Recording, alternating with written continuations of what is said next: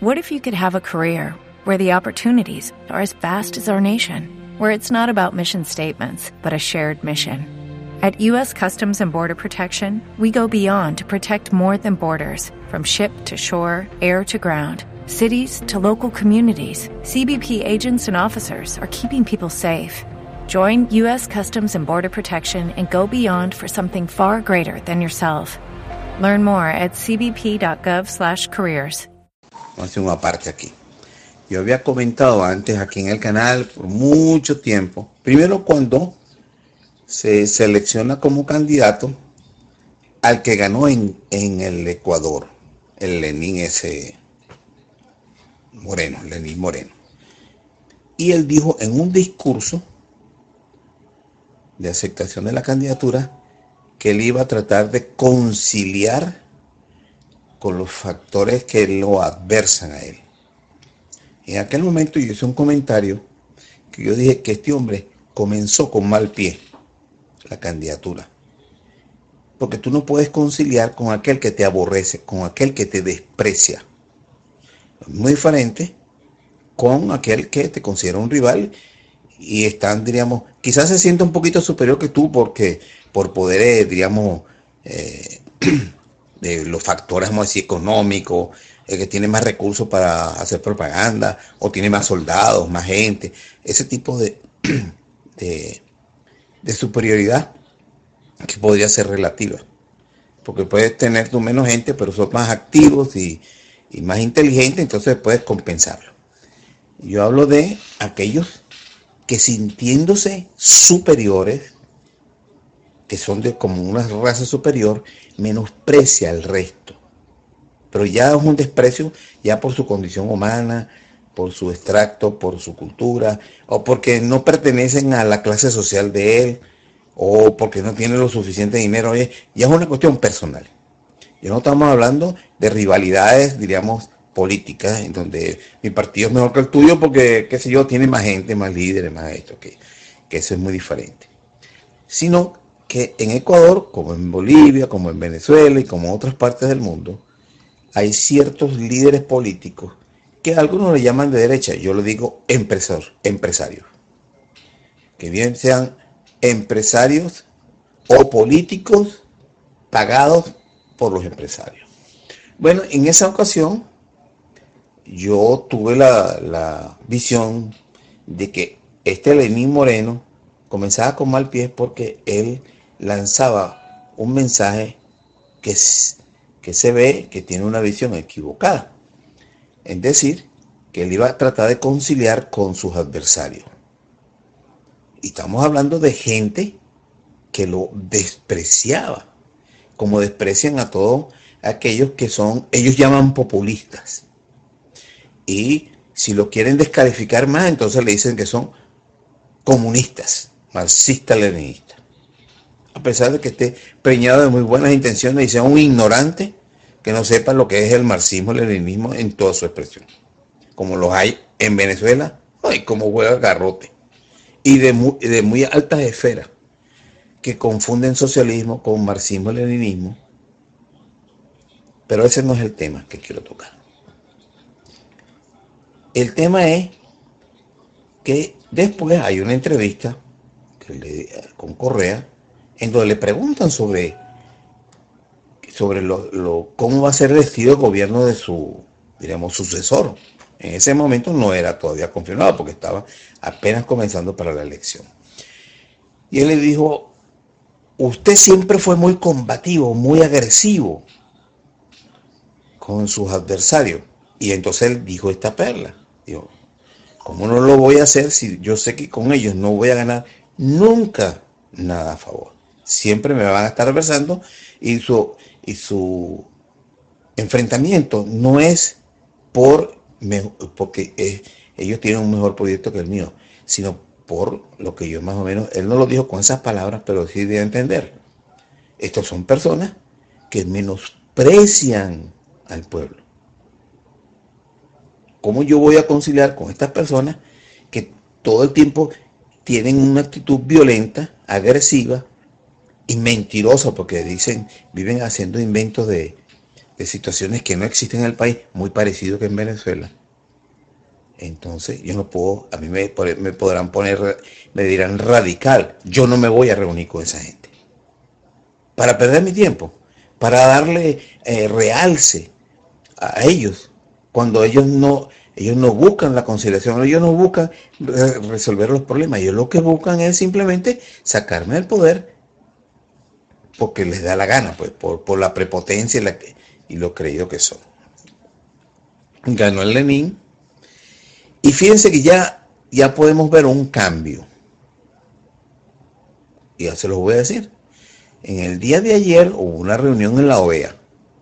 Nicaragua y Bolivia. Como lo decía siempre, esa Nicaragua sí es fiel, hermano, con Venezuela.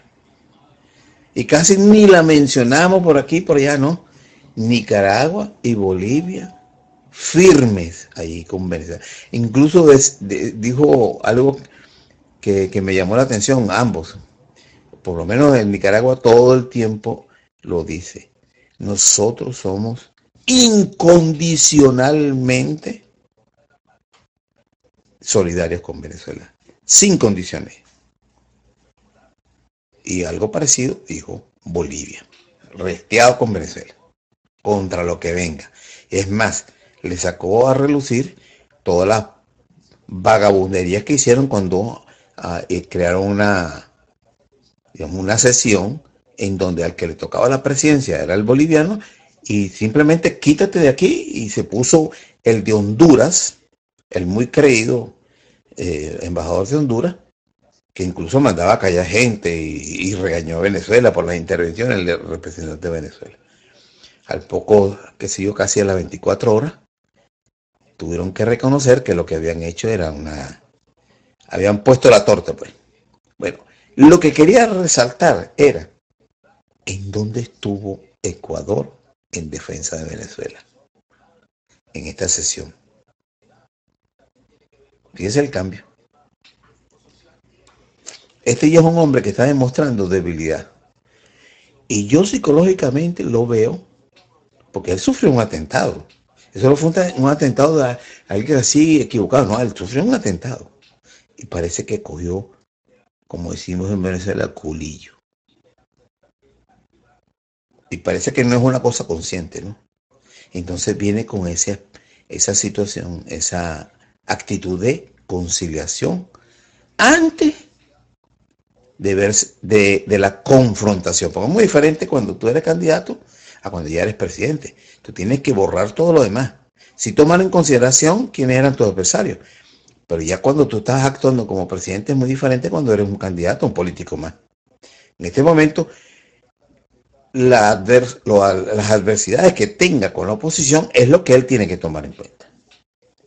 Pero me llama la atención ese, ese mensaje este, en silencio dónde estuvo Ecuador en la defensa de Venezuela.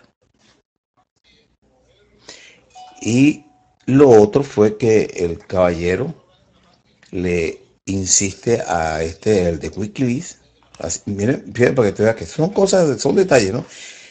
Que ya demuestra que no entiende lo que se llama soberanía. Porque le dijo al señor de este Julian Assange que él tenía que guardarse la compostura y cuidar de atacar o diríamos poner en mala situación a los países amigos de Ecuador. Yo no sé cuáles son los países amigos de Ecuador, porque una cuestión es la amistad personal y otra cosa son los intereses y soberanía de un pueblo. Eso no se puede, eso no se puede medir por amistad. Porque las naciones lo conforman millones de personas. Entonces, tú no puedes, aunque el presidente representa al, al, pueblo y va a hablar en nombre del pueblo, él sabe que no todo el mundo está de acuerdo con lo que él va a hacer. Y el ejemplo más claro es en las elecciones, cuando tú sabes que el 100% no votó por ti. Entonces, la mayoría, no todo el mundo va a apoyar tu política exterior aunque la acata porque él es el, presidente, el representante. Y entonces ese mensaje ¿Y quiénes son los amigos de Ecuador? Amigos. Que le cohortan el que él tenga una política soberana. Porque él está prohibiendo que hable en contra de lo que él considera sus amigos. Él no nombró quiénes son, pero quiénes son los más afectados con los, las filtraciones de documentos de, de Wikileaks. Ahí les dejo eso. Entonces, mire, mire la vuelta que está dando este hombre. Esto es como, como el presidente de, de, perdón, del Salvador, que no está ahorita, el anterior, que había sido hasta guerrillero, guerrillero no, había estado relacionado con la guerrilla. El que está ahorita también, pero el otro guardó distancia con Venezuela. Este está un ratico, un día sí, un día no. Pues un tiro a la revolución y un tiro al gobierno. El que está el, ahorita en El Salvador. Yo me imagino que son por las regalías que El Salvador y todas estas naciones centroamericanas reciben de los Estados Unidos. Entonces, está cuidando eso, porque si le quitan, bueno, le van a quitar el PPTS que a todos los centroamericanos. Entonces, jales o no jales, y también están recordando todas esas ayudas económicas a otros países. Entonces, jale o no jale, te la, te la van a quitar. Pero, eso es lo que quería contar. La ausencia de Ecuador en la defensa de la soberanía. Bueno, ni siquiera en defensa de Venezuela. Debió haber salido de, en defensa de la institucionalidad de la OEA, porque los que están en contra de Venezuela están violando los mismos estatutos de la OEA. Ellos, si él no quería defender a Venezuela con nombre y apellido, él podía decir que están violando las, las reglas. Como por ejemplo, en el día de ayer no cumplieron con el mínimo de asistentes. Es decir, que no, no podían sesionar. Entonces, cuando se, se les pidió que se contaran para votar, no pudieron, dijeron, bueno, vamos a suspender esto porque no tenían quórum. Entonces, son detalles pues que uno tiene que empezar a observar. Y Venezuela, le digo yo, los líderes políticos en Venezuela, desde, desde la independencia, son más no tienen visión de futuro, no tienen visión. Eso, mire, eso que se llenan la boca diciendo que nosotros defendemos la soberanía y el otro piquilla para allá. ¿Cuántas veces me he cansado yo de decir que no hay, no hay posible soberanía en una nación que dependa de la comida importada para darle para dar de comer, que dependa de dar de comer a su población, que necesita importar la comida. No existe. ¿Saben cuál era una de las fallas de Alemania en la Segunda Guerra Mundial? Que Alemania no tenía suficiente eh, materia prima para producir toda su maquinaria de guerra. Entonces necesitaba ocupar otras naciones para poder conseguir la materia prima. Petróleo. Alemania no tiene petróleo. Necesitaba invadir Rusia, que tenía el petróleo bastante para poder seguir la guerra. Entonces, y, la alimentación, ellos no tenían suficiente, necesitaban más espacio, más tierra.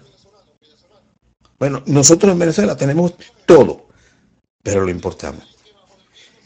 Se dicen que se está corrigiendo, pero eso yo me he cansado de decir, tú no te puedes llenar la boca la soberanía si tienes que importar la comida que vas a que te va a comer. Te cierran eso nada más y ya te ya tienes la conmoción, no vamos a comer uno con otro. Y después las armas. Venezuela importa todo. Yo recuerdo que en Venezuela se podía fabricar eh, ciertas piezas de los fusiles FN-30, los, los FAL. Recuerdo que le dieron concesión a Venezuela para fabricar los Kalashnikov del 103. Yo no sé si han montado la fábrica o no. Pero por lo menos eso. Ahora, imagínense ustedes, fíjense para que tengan la relación de soberanía o no. Irán, que es un país más o menos que estamos en las mismas condiciones, ¿no? En producción de petróleo. Ellos tienen más habitantes que nosotros, son como 70, 80 millones, o creo 90, una cosa así. Un montón. Bueno, ellos producen submarinos, producen fragatas, producen misiles, producen aviones y producen ese sistema de defensa, el misil de ataque y el de defensa. Satélite. Ellos pueden hacer sus propias plantas atómicas para, el, para producir energía. ¿Qué producimos nosotros de eso? Nosotros no producimos ni una avioneta. Bolivia, Bolivia con Evo, está por, como ellos tienen dificultades, porque son montañosas, pues, y las comunicaciones son muy difíciles. ¿Sabe qué hizo Bolivia? Está fabricando esas avioneticas sencillas, como la, como la Cessna de un solo motor. Bueno, no es esa marca, ¿no? Pero está fabricando eso para que, y que parezca un, digamos, sumamente económico, pues que valga casi lo que un vehículo, que es más fácil transportarse por avión que por, que por tierra, para, para que haya muchísimos taxis aéreos y, aviones que aquellos que lo puedan. Argentina puede producir sus fragatas, puede producir aviones, tanques de guerra, eh, esta esta, Brasil también lo puede hacer. Nosotros deberíamos estar produciendo, tenemos que ser autosuficientes. Mire, por lo menos en la defensa, para terminar, deberíamos estar produciendo la, esta, ¿cómo llama? las bazucas, porque eso puede acabar con vehículos militares, tanques de guerra y aviones, helicópteros. Por lo menos que eso sea como, haya como arroz para defensa. Y después los misiles esos que, nos están vendiendo Rusia, los S-300. Pero nosotros deberíamos tener nuestra propia producción. Ahí está Corea del Norte.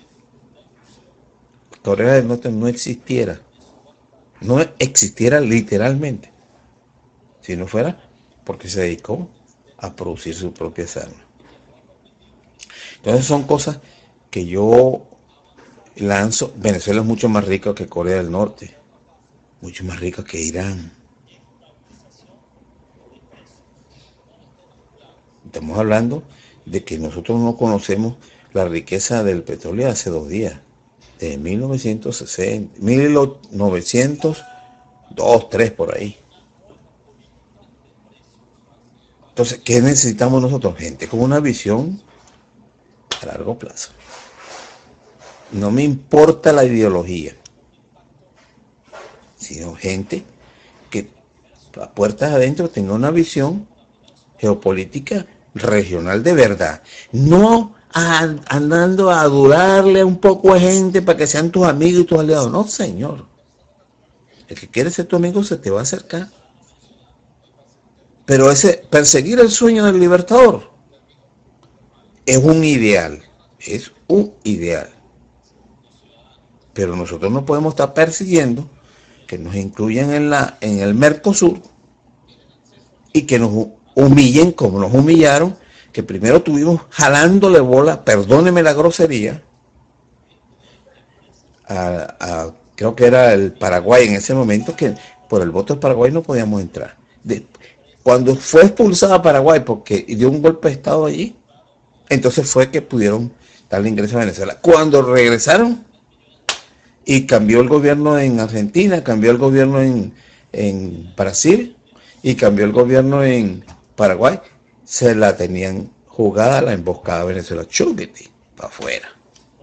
Entonces nosotros no podemos estar detrás de ellos por empeñarnos de que tenemos que perseguir un sueño que tiene que ser por la voluntad de, de 30 naciones, no la voluntad de una sola nación de un líder. Mientras estamos gastando ese esfuerzo, ese esfuerzo por eh, aliarnos con Argentina, aliarnos con el Paraguay, el Uruguay y, el, y este mm, eh, Brasil. Tenemos otras naciones que sí están dispuestas a aliarse con uno, pero así de, de nada. Entonces, ¿sabes cuáles son las primeras aliadas que tendríamos que ser como casi unos?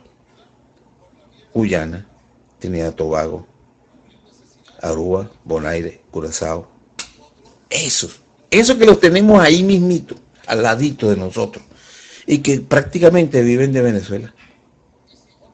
necesitan esa cooperación con Venezuela. Esos son los que, los que deberíamos estar. Porque Colombia, desde antes de la independencia, no, eso no va a tener, eso no va a tener resultados positivos nunca jamás, a menos que cambie la oligarquía neogranadina, que es la que gobierna ahí.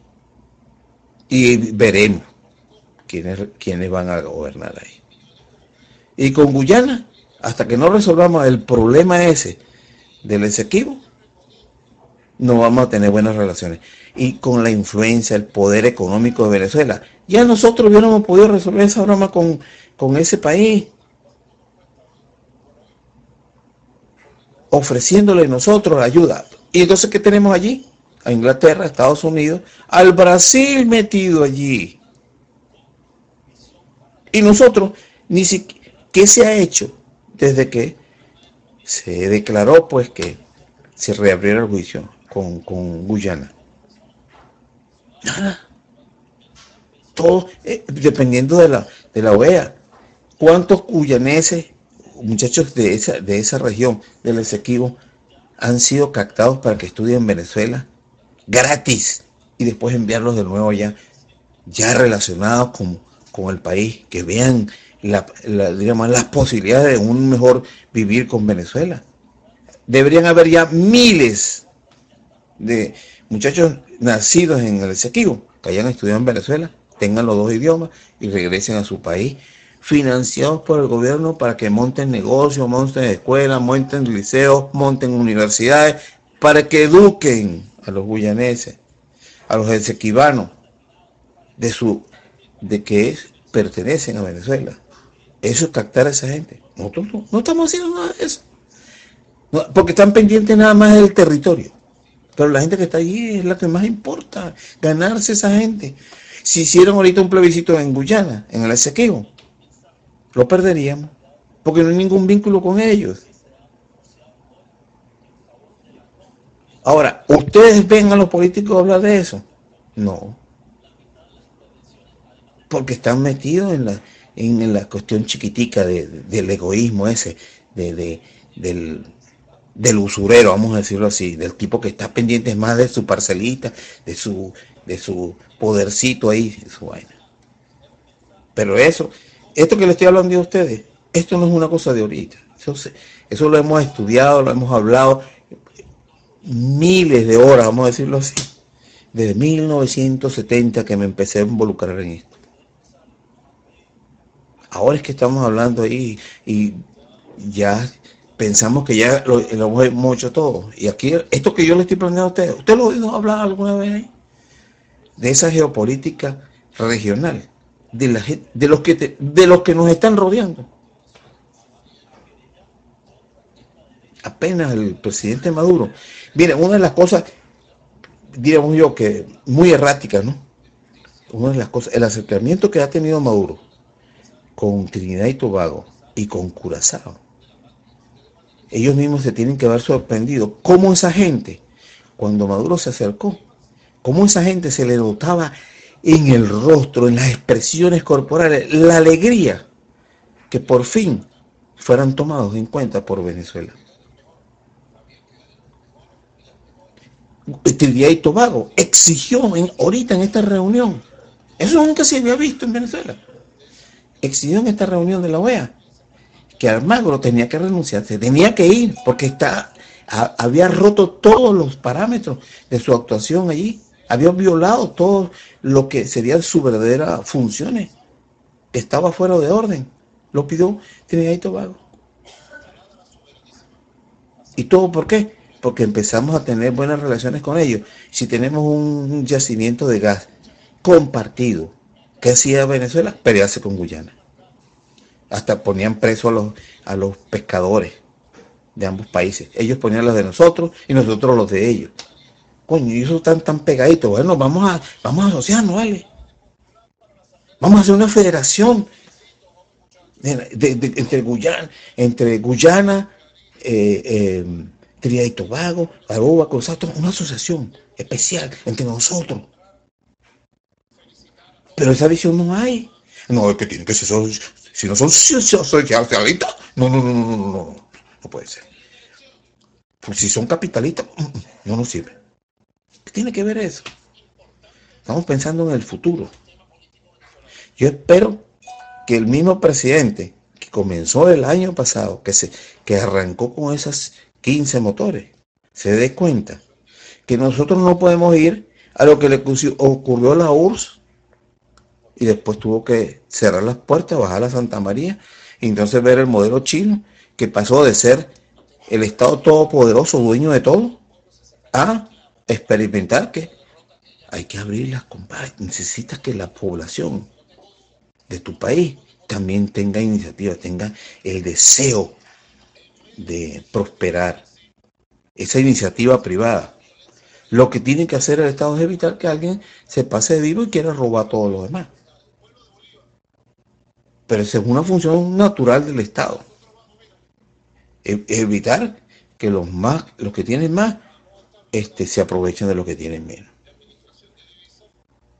Pero si esos 15 motores van en marcha, hoy, ayer lo escuché, hoy también lo escuché hablando el presidente con, los más, con, más contentos que el carajo por, por el nuevo sistema esa para vender los dólares.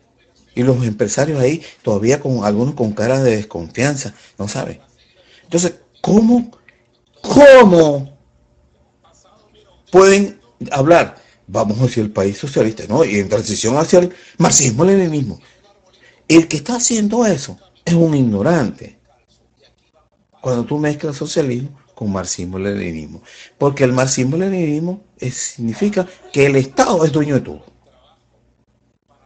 Tú no puedes decir, no, el marxismo-leninismo este, nos vamos a quedar en la transición en la puertica nada más. Entonces, ¿para qué te dices marxista leninista si te vas a quedar en la puerta? O eres chicha o eres limonada. Entonces, eso, ese es el lenguaje que hace que mucha gente no se acerque. Porque tiene miedo que hoy te están tratando, sí, vamos, vamos a cooperar, vamos a cooperar. Pero cuando el gobierno se fortalezca, dice, bueno, véngase para acá todo. Eso es como que yo dijera, bueno, me voy a llevar mis ahorros, me voy a comprar una hacienda y le voy a empezar yo mismo a, trabajar y a vender. Yo no tengo intenciones de, especular. ¿Y qué va a pasar cuando eso esté este, produciendo y se me presenta una comisión? Mira, nosotros somos una comuna, venimos a tomar posesión de tu hacienda. Ese es el miedo que tiene la gente cuando tú dices socialismo y marxismo-leninismo. Porque socialismo hay montones de, países socialistas o que tienen leyes socialistas, pero no, no andan expropiándole las bienes a los demás que trabajan, ¿no? Porque si agarran un terreno baldío que no la está usando nadie, está bien. Pero si vas a agarrar una hacienda que está produciendo, eso está mal. No es lo mismo cuando viene un empresario extranjero que abandona su empresa y se va a una empresa que esté produciendo y, se lo quitan. Pues. Bueno, pero esas son las contradicciones que ojalá que en esta asamblea haya, gente que le diga en sus caras que tienen que definirse. Si quieren pasar a hacer ese recorrido que hizo China, del marxismo ese atroz, para irse entonces a, ese a esa combinación de capitalismo-socialismo, que todavía tiene mucho de marxismo. Y ahí está casi la, potencia económica más grande. Todavía le falta algo, pero ya, si sigue así, bueno. Todas esas son las reflexiones que quería hacer de todo esto. Entonces, los amigos de Venezuela tienen que ser amigos en donde en verdad lo demuestren y no seguirle, digamos, adulando a nadie, a nadie, sea quien sea, y afianzar los que, te, los que son fieles contigo, los que buscan que, tú seas su aliado, no perder el tiempo con los otros para nada. ¿Hay alguien que quiere cambiar? Bueno, vamos a ver. Vamos a ver. Hay un, hay uno, ay, Ojeda, William Ojeda había estado en el, en el con Chávez y se salió y se pasó a, la, oposición y habló peste perdió la diputación, se quedó pelando, dejó de ser diputado y, un, y eh, se acercó a Maduro cuando la guarimba esta de, de Leopoldo. Y ahorita está otra vez con la oposición porque él pensaba que ya el gobierno se iba a caer. Bueno, y así hay mucha gente que está trabajando y que el gobierno lo está pidiendo. Hay una persona ahí que eh, en, en la televisión, bueno, ya estamos entrando en muchos detallitos que no, verdad que no viene al caso. Pero hay la parte que, que quiero resaltar es la definición.